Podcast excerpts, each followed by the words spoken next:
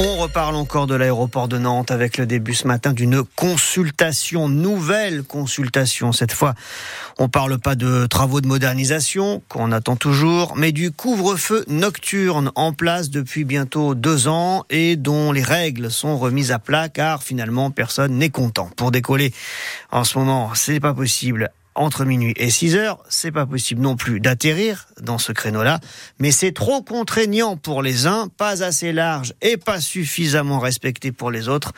Xavier Lorta-Jacob, le directeur de l'aéroport de Nantes Atlantique. L'arrêté qui existe aujourd'hui a créé beaucoup de frustration chez tout le monde, chez les riverains, chez les compagnies pour lesquelles c'était flou aussi, et on a vu que la copie n'était pas parfaite. Cet arrêté, il est repris, il est réécrit, il est en concertation en ce moment, et il va permettre de clarifier les règles du jeu. Donc très important.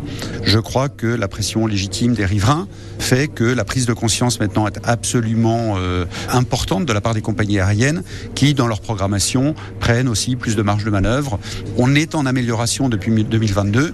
Ça n'est pas satisfaisant, donc on continue à travailler. C'est un travail au quotidien pour euh, améliorer cette euh, situation. La consultation publique est ouverte jusqu'au 25 février pour cet aéroport de Nantes Atlantique et euh, les règles du couvre-feu. L'année dernière à Nantes, il y a eu 6 millions et demi de passagers. On est presque revenu au niveau d'avant Covid. Hein. L'année dernière, par ailleurs, 243 infractions au couvre-feu ont été recensées. Ça fait à peu près une infraction trois jours sur quatre. Toute une famille hospitalisée après l'incendie de leur maison. Le feu est parti hier en, en début d'après-midi d'une chambre au premier étage. Un homme de 53 ans, une femme de 46 ans et deux ados de 12 et 16 ans étaient à l'intérieur.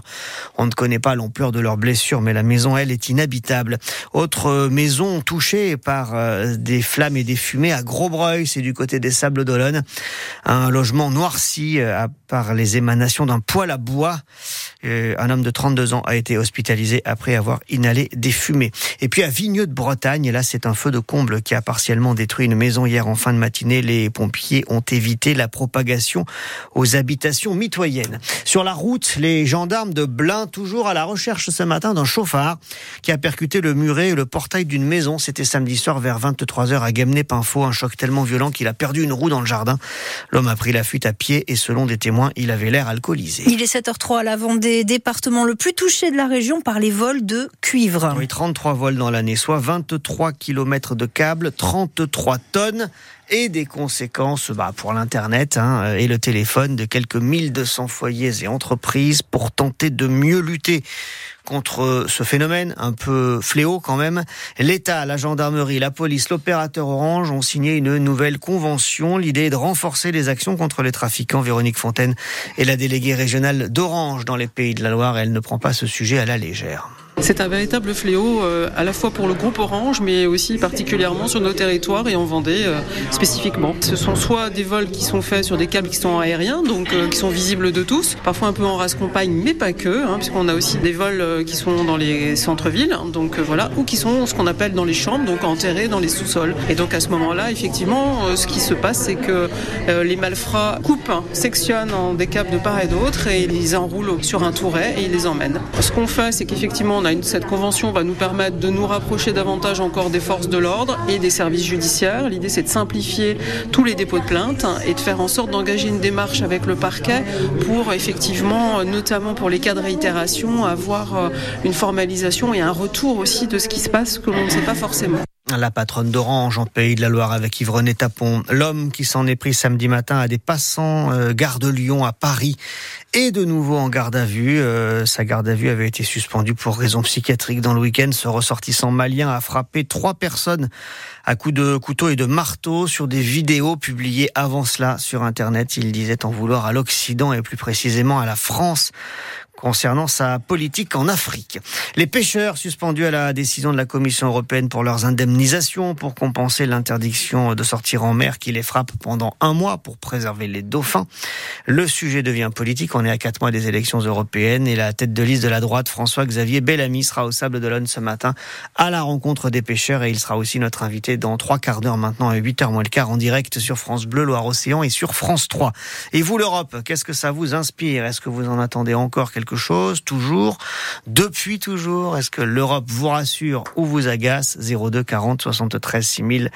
On vous écoute à 8h moins 10. Il est 7h05, on connaissait euh, les appels pour recruter des médecins. Voici maintenant l'histoire d'un village qui cherche un coiffeur. Et qui lance euh, un appel dans une vidéo publiée sur Internet. On est au Gavre, à quelques kilomètres de Blain, dans le nord de la Loire-Atlantique. Les deux salons ont fermé coup sur coup pour des raisons personnelles. Résultat, depuis euh, mai dernier, les habitants doivent aller dans d'autres communes et rouler plusieurs kilomètres pour aller se faire coiffer.